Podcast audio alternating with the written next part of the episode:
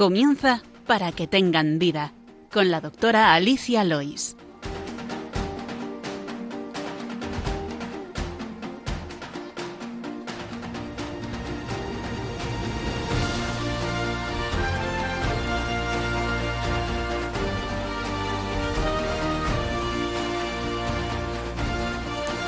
Muy buenos días, queridos oyentes de Radio María, y muy bienvenidos al programa Para que tengan vida. Gracias por escucharnos. Le damos las gracias a Dios por todos los donativos que hemos recibido en esta semana de maratón tan intensa. Gracias por la generosidad de todos los que habéis hecho posible conseguir las aportaciones necesarias para materializar los proyectos en el Líbano, Quibeo, Ruanda y Nicaragua. Que la palabra de Dios pueda llegar a través de las ondas a todos, especialmente a los que aún, aún no conocen a Jesucristo y a los pueblos más necesitados. Y desde, desde este rincón de la radio dedicado a la medicina, hoy tengo la suerte de estar acompañado de un gran médico que sé que Dios ha puesto también en mi camino. Alfonso Marco. Alfonso, buenos días. Buenos días. Que muy generosamente ha venido hasta aquí. Eh, Alfonso es médico de familia, igual que yo. Trabajó casi 20 años en el servicio de urgencias del Hospital de Guadalajara, 5 años de médico del Alcobendas Rugby y 3 años de médico del Real Madrid Fútbol Club. Actualmente es jefe de servicio de urgencias del Hospital Universitario Sanitas La Moraleja y profesor asociado de la Facultad de Medicina de la Universidad Francisco de Vitoria. Hace unos días mi hijo mayor de 16 años llegó a casa contándome que un padre del cole les había hablado sobre adicciones y que fue una charla muy interesante. Le pregunté y me dijo que era Alfonso y a los pocos días le conocí casualmente eh, en un cumple de otro de mis hijos y le pedí que viniera a contárnoslo a todos en la radio. Y no tardó ni un segundo en decir que sí, así que aquí estamos.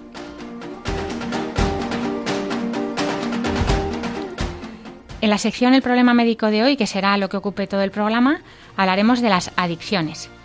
Eh, cerraremos como siempre con la oración de los niños, hoy con Sara. Les recordamos que tienen varias vías para contactar con nosotros. Pueden escribir al correo del programa, que es para que tengan vida radiomaria.es. También pueden pedir una grabación del programa llamando al teléfono de atención al oyente de Radio María, que es el 91 822 8010 y también escuchar nuestros programas que están colgados en la sección de podcast en la página web de Radio María.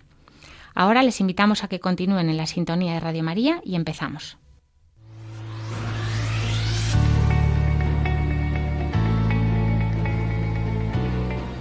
El problema médico de hoy.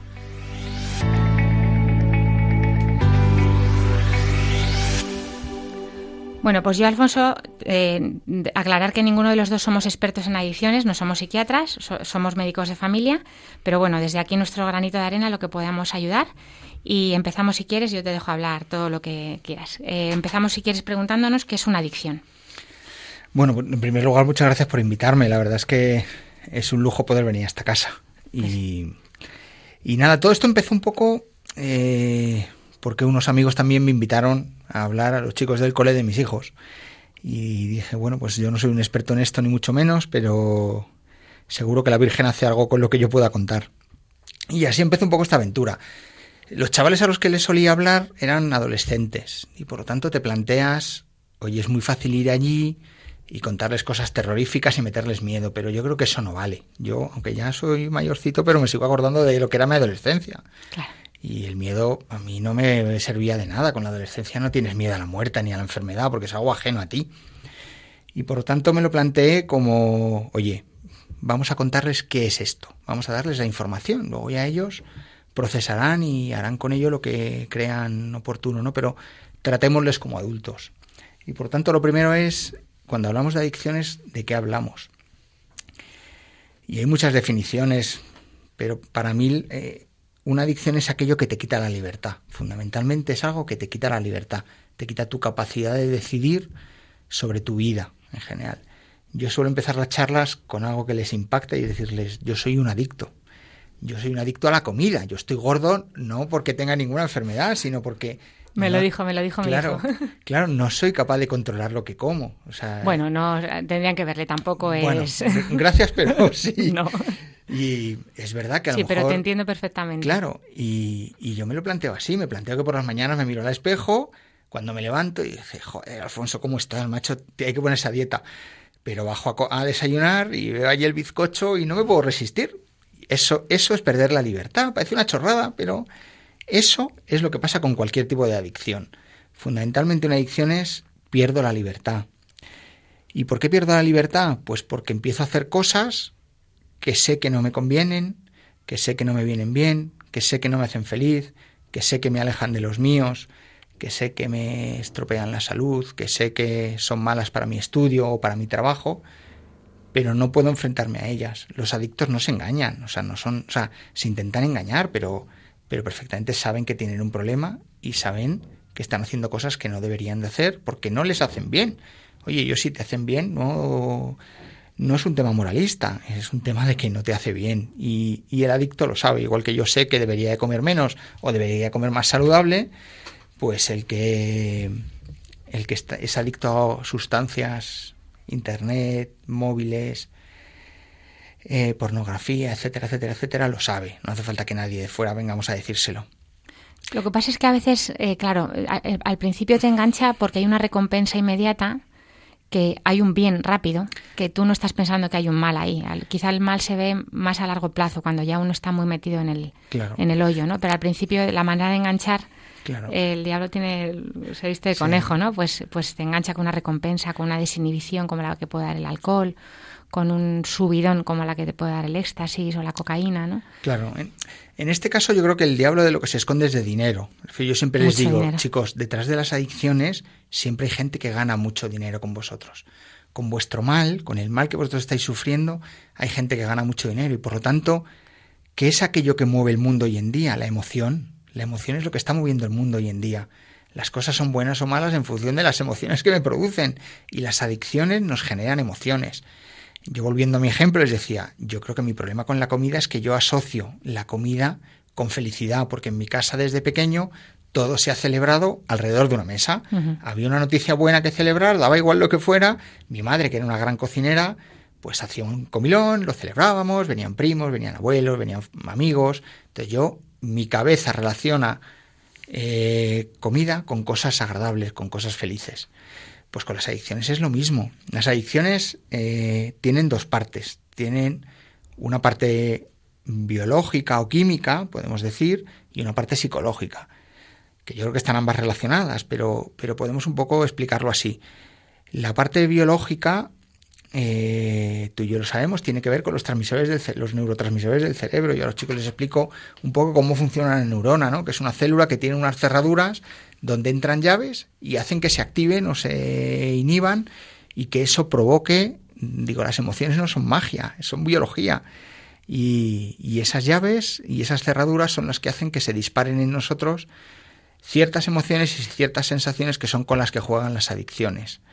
Cuando son adicciones químicas, van directamente ahí y, y esas llaves entran en las cerraduras y el problema es que el cuerpo reacciona generando más cerraduras, porque ese es el mecanismo del cuerpo. Y por tanto cada vez necesitas más dosis de lo que sea, porque para generar las mismas emociones o las mismas sensaciones, tu cuerpo ha generado nuevas cerraduras y necesita eh, más cantidad. Más cantidad. Y encima ha inhibido las sustancias. Digo, todas las sustancias a las que podéis haceros adictos son sustancias que tienen su espejo en el cuerpo. Hay una sustancia en el cuerpo que lo produce de forma natural. La diferencia es la dosis, que en el cuerpo esa dosis está controlada y, tiene un efecto recortado en el tiempo, mientras que las sustancias externas están hechas para durar más tiempo o para hacer un efecto mucho más brusco, un pico mucho más alto de, de efecto y además producen una serie de efectos secundarios que las sustancias naturales no producen. Pero cuando no son sustancias y son otros hechos, pasa lo mismo. ¿Qué pasa con, con la adicción que tenemos hoy en día al mundo del teléfono? Pues lo mismo, que me está produciendo? Está produciendo unas emociones de estar en contacto con mis amigos, con la gente, de ver noticias, de, de lo que sea, porque hay mil, mil cosas a las que uno puede, puede engancharse. Me están produciendo emociones y me cuesta mucho soltarlo. Y entonces es cuando empieza el problema. El problema empieza cuando yo me tengo que ir a estudiar, pero no soy capaz de dejar el teléfono fuera de la habitación y cada cinco minutos estoy mirando el teléfono porque no puedo porque me entra un WhatsApp y no tengo la capacidad de no mirarlo, y de no contestar. Yo a los chicos se lo digo, digo, si eso se está pasando, es el momento de empezar a pedir ayuda. ¿Sabes? Vosotros sabéis que es importante para vosotros estudiar, para un adulto es importante trabajar. O sea, hay gente que su capacidad de trabajo disminuye porque está enganchado al móvil y no puede soltarlo. Y, hacen muchas horas de móvil. Pues eso pasa con los chavales. Y eso es una adicción. Lo queramos ver o no lo queramos ver, nos queramos engañar o no. Eh, os podéis decir que, que yo no soy adicto, yo no estoy enganchado, yo puedo dejar el teléfono cuando quiera, pero no es así. Es lo mismo que pasaba. Yo soy de una generación en la que la mayoría de adicciones eran las sustancias y la historia que te contaban cuando yo empecé eh, la carrera, cuando yo empecé a trabajar ya como médico una vez terminada, eh, la frase típica es, no, no, si yo esto lo controlo cuando quiera, ¿no? Es lo que te dicen los del alcohol, lo que te dicen eh, todos, pues con el móvil. De los porros. Los... de los porros, claro, todo eso. Entonces, porque estamos hablando de, muchas, hay muchas adicciones. Eh, es verdad que antes, como decías, las sustancias eran la, adicción de los jóvenes, eh, el alcohol lo sigue siendo y, eso además se da muchísimo en mujeres, bueno, en hombres por supuesto, pero en mujeres que a lo mejor están solas, es un poco el recurso para esa autoestima a lo mejor baja, la soledad, eh, desinhibición, ¿no? Pero también hay nuevas adicciones como la pornografía, eh, la ludopatía, que no, hablando, oyendo a un ludopata hace poco, decía, es la nueva heroína, el, juego es la nueva heroína, porque además tienen mecanismos que, que son, bueno, pues mm, eh, se puede hacer a escondidas, eh, nadie te ve, mm, lo puedes hacer cuando quieras, porque ahora con el teléfono no hace falta irse a una casa de apuestas. Eh, pero eso además mueve mucho dinero, tiene una recompensa rápida porque rápidamente puedes ni siquiera tener dinero en la cuenta. Eh, no hace falta, ¿no? Es eh, a pues, crédito. A crédito y, ya está. Pero claro, esto destroza familias, como lo hacían antes sustancias y, lo, están haciendo ahora eh, estas nuevas adicciones. o sea, es que estamos hablando de muchas cosas a la vez. Si, si quieres, vamos entrando en algunas con más detalles, si te parece, o lo que tú quieras. Como tú veas. Eso que estabas contando ahora era, es la parte psicológica de las adicciones porque hay cosas, las cosas que tienen una recompensa o que generan emociones a largo plazo no generan adicción. Para que algo genere una adicción, el trabajo. para que una cosa me genere adicción necesito tener una recompensa inmediata. Entonces, el juego me provoca una recompensa inmediata, me provoca un pico de adrenalina inmediato. La angustia, esa sensación de voy a ganar, voy a perder, el dinero que me he jugado y tal y con eso juegan. Y desde que el juego, cuando el juego mm, había que ir al bingo, había que ir al casino, pues eh, era más complicado, aunque la adicción al juego existe de, toda la vida. hay muchas, familias muy arruinadas por porque porque el abuelo o el bisabuelo se jugó las tierras jugando al cinquillo en el bar del pueblo. ¿eh? Eso pasaba ya, o sea que, que no es nada nuevo, ¿eh? no, no han inventado nada nuevo, lo que pasa es que era mucho más inmediato. Es como la adicción a la pornografía. Yo les contaba a los chicos, digo, cuando yo tenía vuestra edad, pues, con perdón, para ver una teta necesitabas tener un hermano mayor que te, pasara un interview. Currártelo irte al kiosco. Claro, o pasar el miedo de ir al la vergüenza de ir al kiosco, que no ibas porque eras menor de edad, y entonces no, no ibas, necesitabas un hermano mayor, necesitabas cogérsela a tu padre, buscarla en algún sitio, y lo más que veías... Ver Canal Plus con codificado. Claro, pero ahora, con el aparatito este, con el teléfono, los chicos lo tienen en su mano ya, ya, inmediatamente. Y, en el caso de la adicción a la pornografía, el problema es que los chicos están perdiendo la realidad de lo que es el sexo, que es una cosa maravillosa, pero, pero no es lo que... O sea, yo les decía otro día, digo, ¿algunos creéis que en la peli de Misión Imposible Tom Cruise hace lo que hace? Ninguno os lo creéis, ninguno creéis que vais a poder salir a la calle del cine y hacer lo que él hace pero si os estáis creyendo que el sexo real es el sexo que estáis viendo en la pornografía, y os aseguro que no se parecen nada. Luego, mira, hablando de esto, he traído un libro, no sé si lo conoces, eh, que me acordaba que lo había leído hace poco, de Oscar Tukumura, que es en mm. japonés. Se llama La pornografía online, una nueva adicción. Y efectivamente, eh, ah, no, es de, es de Lima, Perú, perdona, que lo estoy viendo ahora.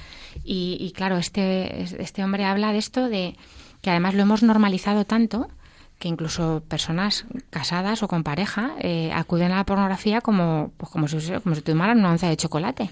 Y luego te encuentras en la consulta, eh, está bien que nosotros también los médicos lo sepamos, porque a veces vivimos en, no sé, como que estas cosas no, pasan y, y, te, y te cuentan, como me pasó a mí, que, que me dice un, unos chicos, una pareja, no, es que con mi mujer no eyaculo. Eh, y queremos tener hijos. Y dije, ¿pero tú eyaculas fuera de tu mujer normalmente? Sí, sí, yo, por, yo solo sí. Y claro, estaba adicto a la pornografía y cuando se encontraba con la realidad, la realidad no era eso. La realidad era una mujer normalita, eh, nada exuberante ni nada raro, pero que a él no le, no le hacía ni el mismo efecto que esa droga, que ya era su forma de, hemos llegado a, la locura, ¿no? De tener que ir, digo, estos van a acabar en una inseminación artificial porque juntos no pueden, porque él es adicto a la, pornografía. porque el nivel y le dije, lo primero que tenemos que hacer es que tú te desenganches la pornografía. Claro, yo le saqué el tema este y él me decía, no, yo pensaba que me das una Viagra o algo así. Y dije, no, no, empezamos por aquí, es que está ahí. Claro, el nivel de estímulo que tiene, que le genera la pornografía, no te lo puede generar. La realidad. Claro. Por eso, no sé, igual ya empezamos a mezclar cosas, ¿eh? si, si ves que me voy, me pues lo dices, pero, pero por eso estamos viendo los temas estos. Del, el otro día no sé si oí que hay al año unas 200 o 300 denuncias por eh, casos de manadas, de grupos de chicos que tienen relaciones con una única chica, pero es que eso es lo que ven en la pornografía. Y eso, hasta cierto punto, las chicas también lo están aceptando. El problema es que cuando a veces se les va de las manos, es cuando pongo una denuncia, cuando se lía, pero todo eso es generado porque lo que ven en la Como lo normal. claro, porque una relación entre un hombre y una mujer normal no, no es atractivo. Y entonces la pornografía lo que genera es algo que genere grandes estímulos, grandes descargas de endorfinas y de adrenalina, que luego tú en tu vida real o intentas imitar eso o tú solo con tu mujer en tu habitación, pues le pasa lo que a este paciente da, tuyo. Da, da, la cara por algún problema como este, ¿no? Pero se, se, normaliza, vamos, ya te digo que solo sabes tú que en, en matrimonios normales que, que, que, eso, pues que a lo mejor él es más fogoso y lo ven como normal y mm. aunque es la, muchas, esto se acepta como una infidelidad, o sea, evidentemente eh, a la mujer que no, no es que no le importa, bueno, no le importa eso te dice, ¿no? Porque normalmente es el hombre, pero bueno, que también puede ser las mujeres. Y luego, pues podemos hablar, si quieres, de, la, ludopatía, porque a mí me parece muy importante este tema, si, si te parece. Sí, me parece, me parece. o sea, me parece otra vez de las, lo que decíamos antes, una de las adicciones que está evolucionando, que está cambiando, porque, porque antes era menos accesible, ahora es mucho más rápido. Cuanto las cosas más rápidas sean, más adicción provocan. Entonces, eh, yo les contaba en el cole doy más datos. Aquí voy a dar menos por aquello de que esto es una emisión pública, pero conozco a alguien que me lo puso en el camino mi profesión, que gana unos cuantos millones de euros al año, que está arruinado porque está enganchado al juego. Juego que además tiene prohibido por contrato.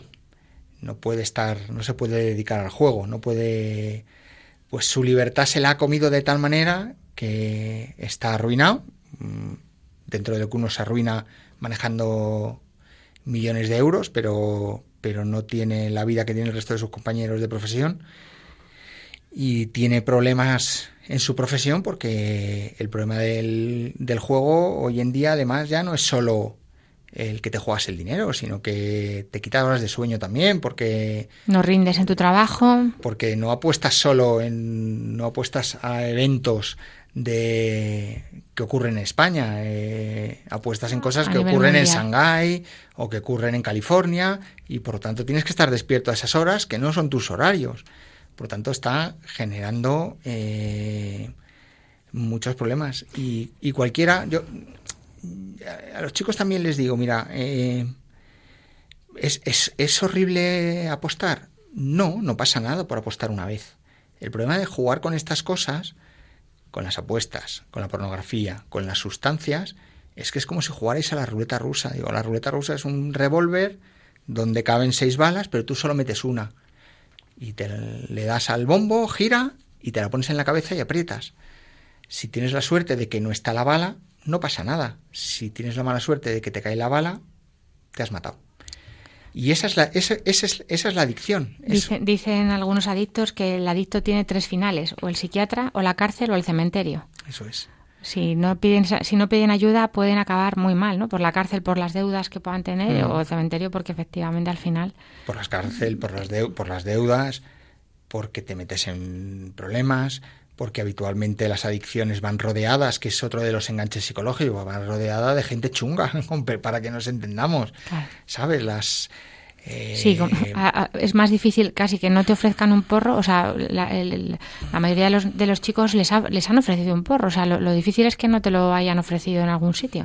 Luego eso va a ser tu, tu fuente de su fuente de ingresos, entonces están ahí, ¿no? Esperando las puertas de los. Pero por eso es muy importante que los chavales se informen y que hagamos esa labor de información, porque por, por ejemplo con el tema de los porros, de forma absolutamente interesada se está mm, generando una relación entre los porros y los cannabinoides terapéuticos, que no tienen nada que ver, que es que son, dos, son cosas diferentes. Los cannabinoides terapéuticos le han quitado la parte de la sustancia que genera el enganche, que produce los efectos secundarios que provocan, ¿vale? No, no son lo mismo. Tienen, yo les decía a los chicos, todos los fármacos que los médicos usamos, o no todos, la mayoría, provienen de plantas, provienen de sustancias naturales que somos capaces de depurar y de extraer la parte que nos interesa, ¿vale? Que se usen algunos cannabinoides como tratamiento justifica que tomar porro sea inocuo, pues no, no tiene nada que ver, estáis mezclando eh, cosas que eh, yo he trabajado 20 años en Guadalajara y allí cuando yo llegué veías gente que había nacido en el 1800 y pico todavía, porque estuve allí muchos años y la gente de Guadalajara es muy longeva. Y todavía algunos te contaban las infusiones que les hacían a sus hijos de adormideras, que eran la, la amapola del opio mm. y que se lo daban para dormir. O sea que, que todo eso ha ocurrido toda la vida. Lo que pasa es que no es lo mismo que tu madre te haga hace 120 años una infusión con, con eso a que tú vayas buscando derivados del opio para un consumo incontrolado. Porque lo necesitas para sobrevivir en tu día a día, para poder tirar, para poder desinhibirte. Y lo necesitas porque, volvemos al principio, porque es un negocio, porque hay alguien que te ofrece un porro, porque él para, al final esto es un sistema piramidal, al final el que te ofrece el porro necesita que tú le compres, el primero te lo ofrece, pero el segundo te lo va a vender, porque él te vende a ti para poderse financiar los suyos, y el que está de arriba de este porque ya es su forma de trabajo y el que está por encima de ese porque tiene tres yates y el otro pues porque son los propietarios del mundo, porque es que la droga es el negocio posiblemente que más dinero mueve hoy en día. Luego hablaremos de la prevención si te parece, pero vamos a hacer un, un, toquecito solo al el tema del alcohol, que también quizás es una droga un poco distinta pero si te parece, eh, porque me parece muy importante que, que, es que además, claro, es como la comida, que quizá no sea un poco exagerado decir que es una droga, ¿no? Pero, bueno, eh, se puede convertir en una enfermedad, pero, pero el alcohol que es también pues está ahí generando impuestos que aportan mucho dinero a las arcas del Estado, que es que y además es que es una droga legal, ¿no? Está está ahí y, y hay mucha gente con muchos problemas porque provoca esa desinhibición, ese me siento más divertido. Al principio puede enganchar por ahí y luego pues eh, convertirse en, en, en, lo, que te quita la libertad, como tú decías, ¿no? A escondidas. El problema del alcohol es que es algo que tenemos normalizado y que además eh, a su dosis justa y controlada pues no tiene por qué ser eh, fundamentalmente malo. ¿Pasa algo por tomar vino en la comida? No, siempre y cuando te tomes una copita. Si eh, yo recuerdo cuando el primer trabajo que tuve recién acabada la carrera me iba a meter a estudiar el MIR y una amiga me llamó y me dijo, oye, necesitamos un médico para una mutua. Y me mandaron a un polígono industrial. Y entonces la primera mañana que fui a desayunar, claro, yo eso no lo había vivido. La primera mañana que vamos a desayunar a las 8 de la mañana, veo que hay gente con el mono puesto que se pide un café y un carajillo y una copa de coñac pero es que no sé lo que pasaría entre medias hasta la comida, pero cuando llegamos a comer, que eran los mismos, eh, se habían tomado dos cervezas como aperitivo, comiendo entre dos se bebieron una botella de vino y después se tomaron un par de chupitos de orujo. Y supongo que esos por la tarde, cuando salieron de trabajar, se volverían a tomar unas cervezas y cuando llegaron a su casa cenaron con vino, como mínimo eso. Todos esos gramos de alcohol es alcoholismo. Es duro decirlo, pero todo eso ya la Organización Mundial de la Salud y el sentido común, que es más importante que la Organización Mundial de la Salud, lo considera alcoholismo. Entonces, el problema es ese, que lo tenemos metido en la sociedad, sobre todo en España. España es un país que durante muchos años ha sabido manejar socialmente el alcohol. Ha habido casos de alcoholismo siempre, pero quizás en, en los últimos años, puedo hablar de los últimos 20 o 25 años, eso se está empezando a descontrolar, porque el, el alcohol ya no es algo que hago en casa, sino que los chavales, el, antes el, empezabas a beber en casa, el padre te daba vino en la comida, te lo mezclaba con casera. Prueba la eh, sidra, el cava. Claro, era algo mm, más social, más controlado. Ahora los chavales salen, mm, hacen botellón y empiezan a relacionar el alcohol con fiesta, con alegría, con compañeros, con amigos, con, aunque les cueste oírlo, con es que si no lo hago eh, soy menos que los demás. Claro, ¿cómo voy a decir que no? Qué importante es enseñar a los niños a, ser maduros, a tener personalidad. A decir que no, qué difícil es decir que no. Y yo les entiendo, porque como te decía antes, yo me acuerdo todavía de la adolescencia. Y decir que no es muy complicado. Y tienen que aprender a decir que no. Y el alcohol, el alcohol como el tabaco un poco, ¿no? Como, o como el cannabis, como empieza por ahí, porque me lo ofrece un amigo y no sé decirle que no y porque la imagen que me hago es que el que bebe es el divertido del grupo. Y yo cómo no lo voy a ser y que además el rato que estoy bebiendo pues me obligo del me, olvido del coñazo de mis padres que me están dando la vara que en los estudios voy mal. Y entonces con esto me olvido y del profesor que me está tocando las narices o de la chica que no me hace caso, etcétera, etcétera, etcétera. Y no se dan cuenta que con eso lo que están haciendo es conseguir alargar los problemas, empeorar toda la problemática que tenían, en vez de solucionarla la están empeorando. Claro, pero a mí es verdad que hay un alcoholismo de cantidad que puede ser que haya gente que incluso bebiendo esas cantidades no pueda pasar días luego sin beber. Es verdad que es difícil, ¿no? Porque las neuronas, lo que tú decías al principio, van trabajando ahí, van sus llaves. Pero es verdad que hay muchos, muchos alcohólicos que mm, que lo llevan en secreto. Eh, esto pasa muchísimo en las mujeres. A mí es que me pasa en la consulta, tengo muchísima gente. Que, que, y es una adicción cuando esa persona no puede pasar sin la cerveza o las cervezas que él tiene como dosis diaria obligatoria, porque y además te dicen, les preguntas, ¿cuánto bebes? Lo normal. pues lo normal para ti no es lo mismo para mí, pues yo no bebo nada. Entonces, para mí lo normal es no beber nada. Eh, pero para ti lo normal es dos, tres cervezas, que estamos hablando ya de más de medio litro de cerveza al día.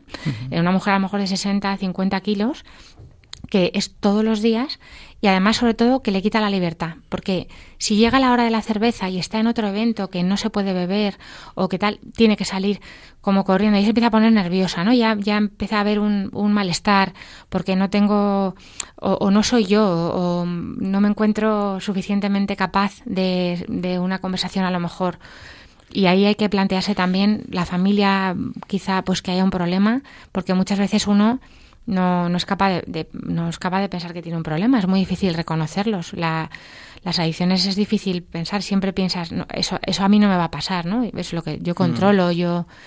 Eh, y se va convirtiendo en más y más. Claro, el tema de las adicciones es que claro, intentamos hablar en general, pero cada, cada, caso es un mundo. Es un mundo, sí. Y el caso del alcoholismo de las mujeres, sobre todo a más de casa, es muy complejo, porque lo hacen en absoluta soledad y por otro lado lo que están intentando es compensar esa soledad que tienen. Es una vida dura que llevan, eh, poco reconocida, donde les faltan estímulos, donde les falta lo que hablábamos antes, ciertas emociones que a los demás se nos generan de una forma natural, pues ellas recurren al alcohol para ello y nadie las ve. Porque el problema del alcohólico, eh, porque yo cuando lo hablo con mis hijos, yo tengo cuatro hijos, y cuando lo hablo con mis hijos le digo, chicos, es que el problema del alcohol no es que llegues borracho a casa, el alcohólico a veces llega borracho a casa, pero otras veces no llega borracho a casa. Ha hecho mucha tolerancia, está muy acostumbrado y por lo tanto maneja muy bien los efectos del alcohol. Y esas señoras que beben en casa en soledad manejan muy bien cuando su marido llega a casa, cuando sus hijos llegan a casa, ellas son, eh, no se las ve borrachas, no hacen tonterías, no se desequilibran, hmm. pero ese efecto lo llevan, su hígado poco a poco se va estropeando, cada vez la casa está peor controlada, cada vez preparo peor la comida, cada vez voy menos a la compra porque necesito estar en casa para poder beber, etcétera, etcétera, etcétera, ¿no? Sí, porque no, hemos hablado, no hemos mencionado dos cosas muy importantes de las adicciones que son, eh, bueno, lo hemos ido diciendo, pero la dependencia y la tolerancia, es decir, cada vez necesito más dosis para la tolerancia es que cada vez necesito más dosis para que haga el mismo efecto y, dependo por supuesto porque si no no no puedo pues eso relajarme o dormir o estar contento eso es. Cada, vez, cada vez necesito más dosis para que me genere los estímulos las emociones que al principio me, me generaban. Y ese es el grave problema que cada vez voy a más y luego hombre en el alcohol eh, yo ya hace algún caso he visto, sobre todo al principio de mi carrera, ya hace mucho que no veo alcohol fraudulento, metanoles, ya eh, en general ahí no tenemos problema y por tanto la dosis está controlada. Pero con otras sustancias, eh, yo a los chicos siempre les digo, chicos, que no sabéis lo que estáis comprando.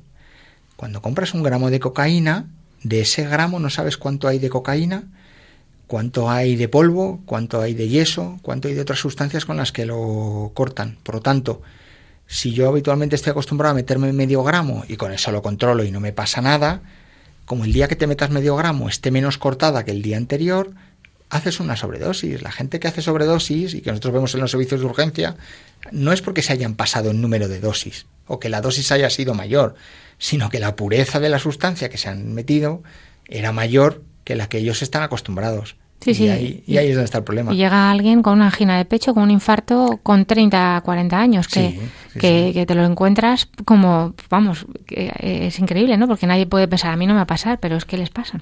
Sí, sí. Bueno, antes de, de- vamos a hacer una pequeña descanso para digerir todo esto y te he traído una canción de la película eh, Ha nacido una estrella, Salo, supongo que la conoces. sí, sí. La verdad es que yo no la he visto eh, todavía, pero mi marido me la recomendó, el labio. Y mm, bueno, pues la canción trata sobre dejarse llevar y no mirar atrás. Habla de no quedarse en la superficie, que es esto de Salo, y de vivir todo intensamente con todas las consecuencias, ¿no? Es una película no recomendada para menores de 12 años, pero que nos ayuda a ver las consecuencias que pueden tener las adicciones en la vida de la gente. No vamos a hacer spoiler, pero bueno, pues es un, es un hombre que bebe, que consume otras sustancias y bueno, pues empieza preguntando, dime algo, chica, ¿eres feliz en este mundo moderno o necesitas más? ¿Hay algo más que estés buscando? Escuchamos un poquito de Salou.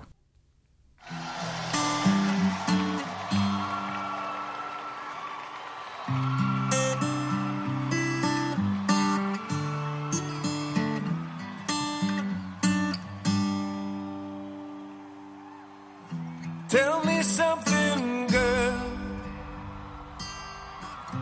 Are you happy in this modern world? Or do you need more? Is there something else you're searching for? I'm falling. In all the good times, I find myself longing for change. And in the bad times, I fear myself.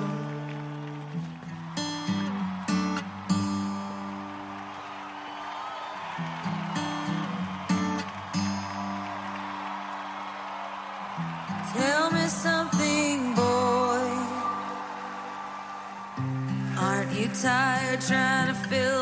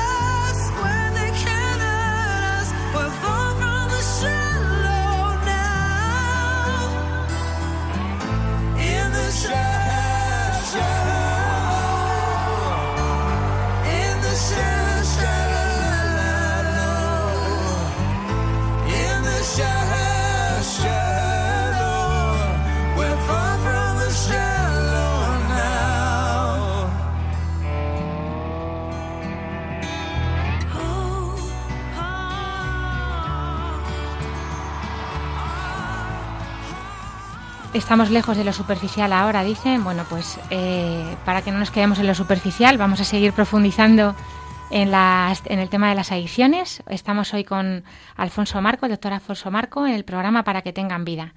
Y ahora vamos a seguir hablando, bueno, de cosas que se nos han quedado muchas, eh, pues de cómo evitarlas, cómo detectarlas, qué, qué les pasa a la gente de alrededor de un adicto. Si quieres empezamos por ahí. Sí, a mí me parece, mm, y esto lo cuento por la experiencia personal en, en- en un servicio de urgencias, ¿no? Eh, me parece tremendo lo que veo que generan los demás. Ya no el que las pasa, que al final es, son los que peor lo pasan de verdad, pero mm, yo mm, me sigo acordando, no a diario, pero casi, y rezo mucho por ellos. Yo trabajé dos años en La Paz también, en el Hospital de La Paz, y me acuerdo un día de guardia, era un sábado, y a primera hora de la guardia nos trajeron un chico con una sobredosis de heroína. Llegó en parada respiratoria, conseguimos sacarlo adelante y cuando, cuando se le pasó el efecto, o sea, cuando, cuando consiguió despertarse y él se vio con fuerzas, se nos escapó, huyó y se fue. Bueno, pues eso pasa algunas veces. Y por la tarde, 7, 8 de la tarde, volvió el mismo chico con una nueva sobredosis, ya en parada cardiorrespiratoria de la que no fuimos capaces de reanimarle y se murió. Y entonces, bueno, pues ya cuando hemos acabado con todo, me, me avisan desde recepción, oye, están los familiares de, de este chico.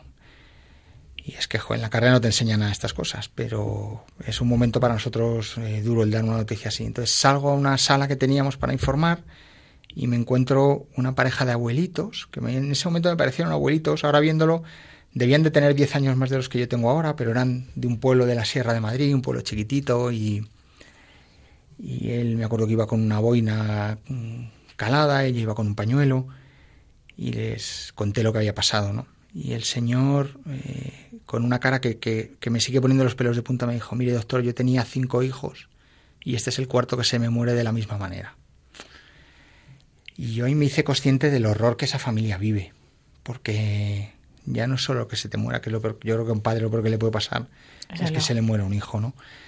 Es todo lo que han pasado durante ese camino. O sea, hasta que han llegado a esa situación, ¿cómo ha sido? ¿Cómo, cómo empezaron a engancharse? Eh, lo que habrán pasado porque seguro que les ha robado, porque estos chicos eh, necesitan el dinero porque si no, no lo soportan, necesitan A ellos robar. a otros, o- A otros, a familiares, les habrán engañado. Ellos habrán puesto su confianza en tal cosa para que les saquen tal otra y al final... O se lo dan para que no roben. Claro, y al final, el final ha sido este, que era el cuarto hijo que se les moría por adicción a la heroína.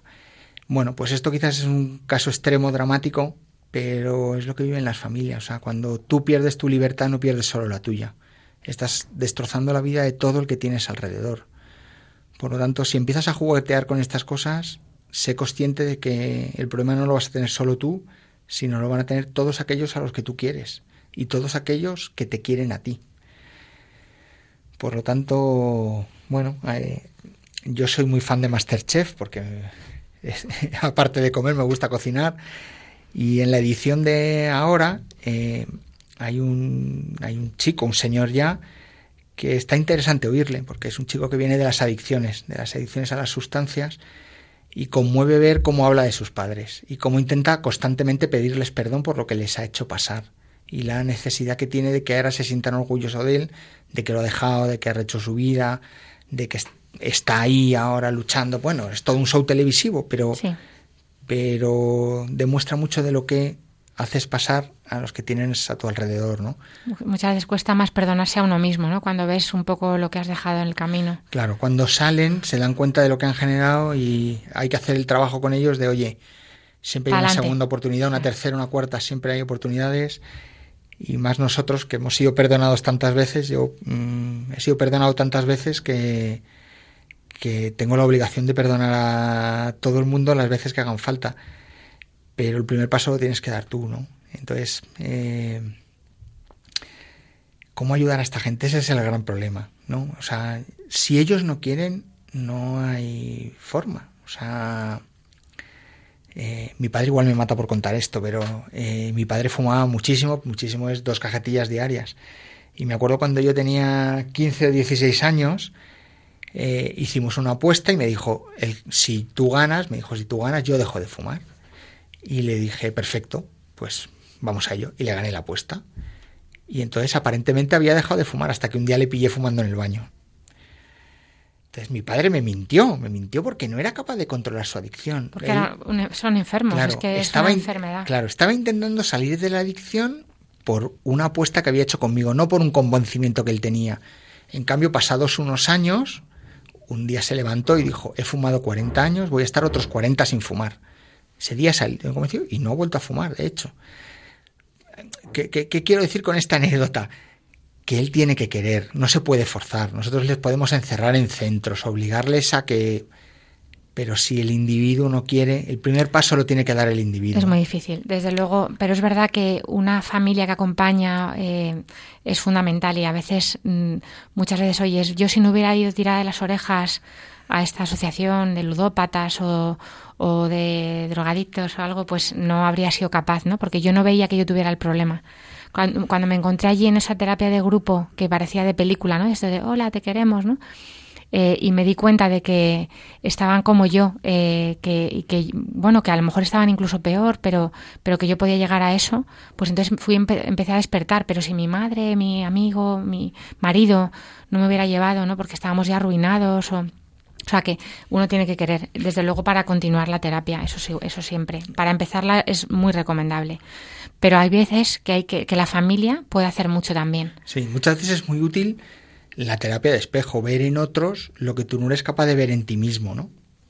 Eso muchas veces les pones enfrente de, de alguien con el mismo problema que tienen ellos y, y empiezan a reconocer que tienen... De hecho, muchos terapeutas de estas asociaciones son Mm. ex adictos. Claro, Porque están, a- es- eh, bueno, pues es muy bueno que vean que otros pueden y que además que se saben los trucos. O sea, eh, podemos, podemos hablar de lo que hemos vivido, ¿no? Los que hemos sido perdonados muy grandemente podemos hablar de eso porque si yo he sido perdonado, lo que tú dices, ¿no? Pues un poco los adictos, si yo he podido, aunque me cuesta, yo si no puedo, yo no puedo coger un parchís, no puedo ir a un bar, no está, es, eh, cada uno la adicción que tenga, ¿no?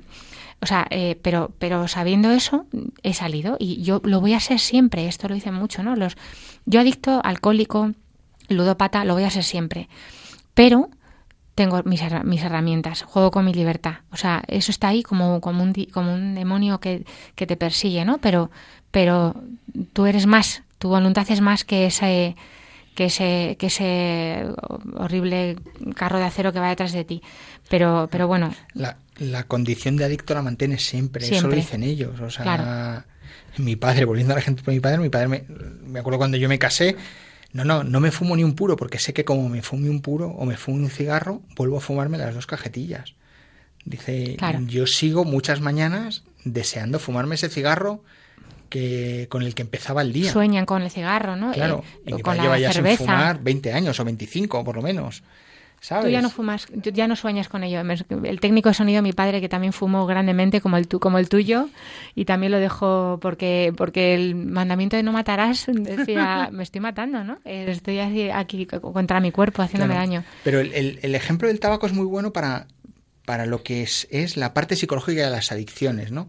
Por ejemplo, en este caso de, de- que te cuento de mi padre, mi padre tenía un reflejo automático que era sonaba el teléfono, en aquella época un teléfono fijo, y aunque acabara de apagar un cigarro, encendía un cigarro. Era automático, era una relación, porque relacionas ciertas Claro. cosas con el consumo de ciertas otras, ¿no? Y eso muchas veces es lo más complicado de romper. Lo más complicado de romper, porque la Son los adicción hábitos, que física- son vicios ya. Claro, la adicción física, tú y yo sabemos que cada, cada molécula tiene un tiempo de lavado, se elimina del cuerpo y deja de hacer su efecto. Y eso se pasa mejor o peor. Hay sustancias que provocan un mono más alargado o más corto. Lo jorobado del asunto es la parte psicológica de las adicciones. Ahí es donde esas asociaciones, esos grupos trabajan y trabajan siempre.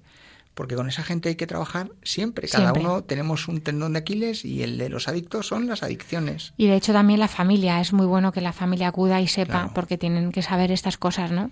De hecho, por ejemplo, los ludópatas que estoy pensando, pero vamos, que es que se podrían... Yo, por ejemplo, a mis pacientes que tienen un problema con la comida, eh, les doy las mismas recomendaciones de técnicas de deshabituación, es- ejercicios de desautomatización que llamamos, que se dan con el tabaco, ¿no? Pues no cojas el, el- el cigarro inmediatamente, eh, pues por ejemplo con la comida. En cuanto te apetezca, no comas, espérate un poco, haz otra cosa que te distraiga, date una ducha, eh, dile a la gente que estás eh, dejando de fumar, pues a dieta, ¿no? Dile a, la- dile a todo el mundo, que todo el mundo sepa que lo estás dejando. Porque llega a tener casos de personas que dicen, no, es que no voy a ver a mi cuñado enfermo porque mi hermana me va a ofrecer cigarros. Pues dile a tu hermana que no te lo ofrezca y vas a ver a tu, herma- a tu cuñado enfermo. Porque estás, tú díselo a la gente que no estás fumando, no te lo van a ofrecer. Si lo haces por, ah, pues yo tengo el hábito de ofrecértelo igual que tú, de cogerlo, nos fumamos el cigarro juntas y ya está, ¿no? Lo que pasa es que eh, el adicto necesita que los demás lo sean también. Claro.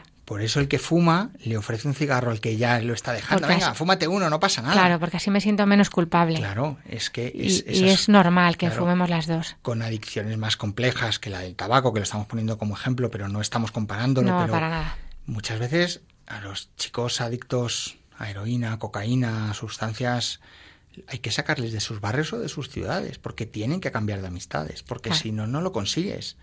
Porque la parte médica es muy fácil de hacer, pero esa parte social, psicológica, de acompañamiento, de yo con quién me siento identificado, o sea, ¿Quiénes son mis colegas? Claro. ¿Qué nos está pasando con... Me salgo un poco del tema también, pero ¿qué está pasando con, eh, con las bandas que están eh, campando por nuestras ciudades últimamente, ¿no? Pues pasa algo parecido. Los chicos, los, sobre todo los adolescentes, necesitan sentirse identificados. Y me, me siento... El, el ser humano es un, un ser humano... El ser humano es un animal tribu, social. y que vive en tribu y necesita ser aceptado. Y yo soy aceptado a través de cometer burradas como me piden para poder entrar en la banda, las cometo, porque es, por encima de esas burradas está mi sensación de sentirme aceptado. Y con las adicciones pasa igual.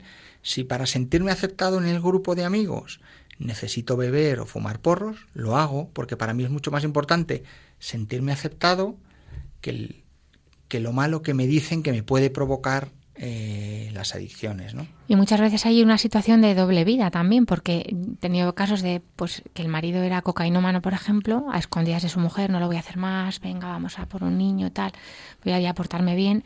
Y, y una doble vida de arruinando por detrás, sin saber, por, eh, queriendo mucho a su mujer, pero a la vez cayendo pues en porno, en cocaína, además, con una doble vida que es una locura, ¿no? Es una mm, esquizofrenia que significa partición, ¿no? División, o sea, como dos vidas paralelas.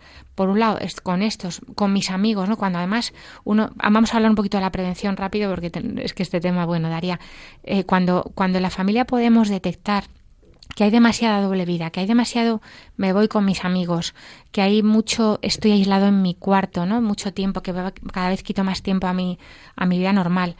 Pues ahí hay que poner las, las alertas. O sea, es verdad que ahora nos rodean las nuevas tecnologías, que hay mucha gente que se dedica a la informática, al diseño, tal. Pero cuando una persona está muy encerrada en su habitación, que le, que le molesta que le, le hablen, que tal. O cuando va mucho eso, con esos amigos que bueno, pues son los que con los que se toma una copa o con los que se toma la, la rayita, pues eh, hay que pensar que puede haber un problema grande. Y, y con, por supuesto con el tema de la, de la ludopatía, pues eso, cuando, cuando hay un problema, pues en las, eh, todo en las cuentas, A ¿no? ver, co- como decíamos, cada caso es un mundo y Sí. generalizar siempre conlleva un problema, pero yo creo que, el- que la clave está en ¿hay algún problema porque el marido o la mujer se vaya con sus amigos o con sus amigas? Ninguno. Claro, no, no, no, no. pero, es un- pero el problema está cuando ves que mm, había quedado con irse a sus amigos y hay una circunstancia que puede complicar esa salida y él o ella cambian el carácter porque lo que de verdad querían era salir. Ahí es donde empieza, hay- eh, cuando hay que empezar a pensar que a lo mejor hay un problema detrás. ¿Sabes? O sea, Ujú. Volvemos al principio. El problema de las adicciones es que te quitan la libertad. Y te quitan la libertad de amar a los que quieres. Estoy seguro que ese marido ama a su mujer mucho. Claro. Seguro. Pero está controlado por una adicción que no es capaz de vencer. Y su libertad le llevaría a estar con su mujer y a no hacer todo ese tipo de cosas. Pero su libertad ya está comida. Bueno, este en concreto que te estoy contando murió de un infarto. Claro. Se lo encontró con 40 años en la cocina. O sea, no es nada de broma, es que es, Claro. es verdad que no, que no hay que generalizar, por supuesto. Y, y luego, eh, no sé si nos quieres decir algo ya antes de acabar, que no se nos acaba el tiempo, porque es que hay tantas cosas. eh, seguro que se nos queda algo. También invitamos a los oyentes a, a que nos manden sus preguntas, porque Alfonso está, yo se las reenvío y le contestamos. Pero bueno, mm, eh, hay muchos recursos. O sea, yo creo que es muy importante acudir a las asociaciones. La familia puede acudir, preguntar. La eh, FAD, la, la Fundación de Ayuda contra la Drogadicción, tiene su página en internet. Hay muchísimos recursos. Hay libros, tengo aquí otro delante, además del que he dicho antes de la pornografía online, de Javier Urra, que es Primeros Auxilios Emocionales para Niños y Adolescentes, Guía para Padres. Y en uno de los primeros capítulos eh, pues habla de todas estas adicciones a las nuevas tecnologías, a, por supuesto, a sustancias, eh, al- a la pornografía. Y entonces pues también habla ahí mucho de prevención, ¿no? De cómo, cómo hacer, pues eso, no, no la inmediatez en la satisfacción cuando un niño pide la piruleta de pequeñito, ¿no? Por la tolerancia a la frustración desde pequeños, eso hay que educarlo. Eh, pues eh, intentar que tengan un ocio sano, salir, el campo, la naturaleza, esto... mm, El que- deporte. El deporte, que no haga falta que el niño se consuele con un móvil delante, eh, que esté, se relacione con, con amigos pues que sepamos que pueden ser sanos, separarle amistades nocivas. Por supuesto, a nivel estatal, no tener colegios al lado de casas de, de bingos, de apuestas, que están a 100 metros y, y salen de uno y entran a otro, ¿no? Y, y luego, pues, eh, pues en, en los, en los eventos deportivos, por ejemplo, no mandar propaganda de apuestas en cada descanso de, los eventos y que, por supuesto, los, los equipos de fútbol, que son los ídolos de nuestros chicos, no lleven en sus camisetas mm, que los patrocinadores sean casas de apuestas, que es que eso pasa. Y es un tema muy gordo, ¿no? Porque, es, por lo que dices, que se mueve mucho dinero, que esa gente, que mucha gente no tiene tanto dinero porque sí, o sea, de algún sitio tiene que venir. Está claro. El otro día leía un- un- una carta que mandaba una madre eh, al entrenador de fútbol de su hijo, porque no le había convocado para el partido más importante de la liga. Se jugaba en la liga y tal.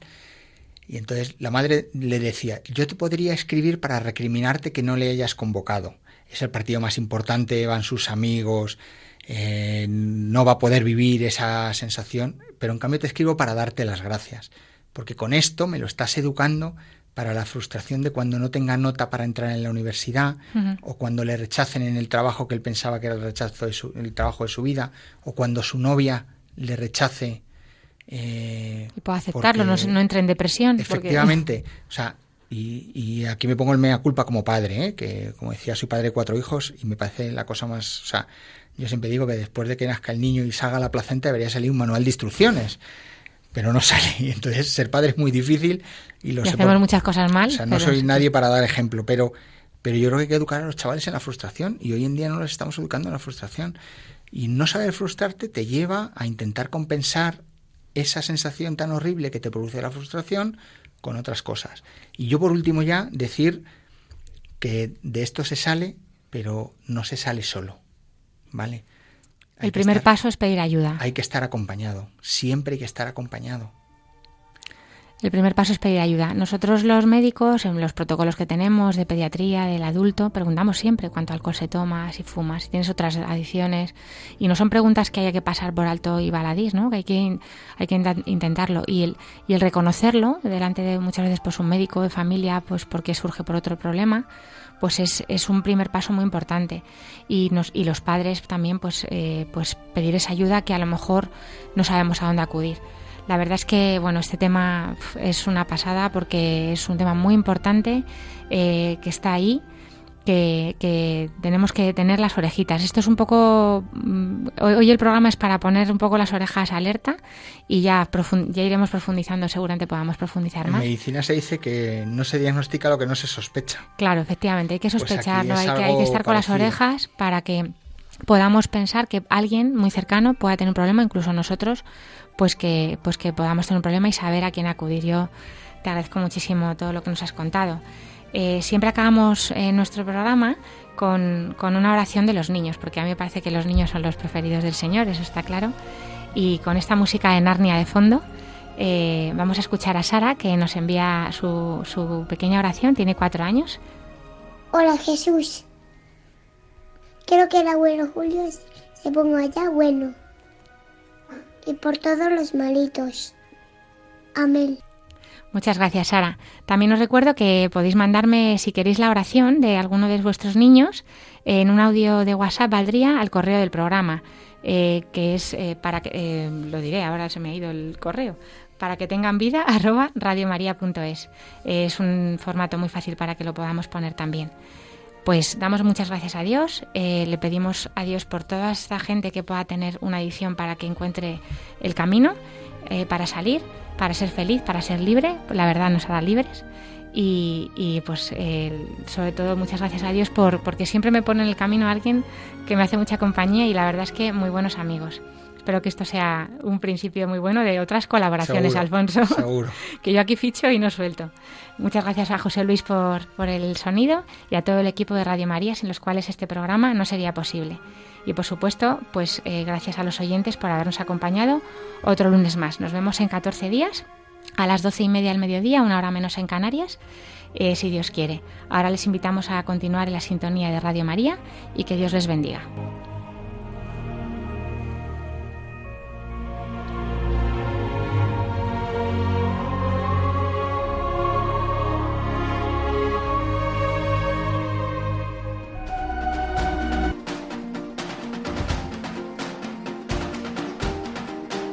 Así concluye Para que tengan vida con la doctora Alicia Lois.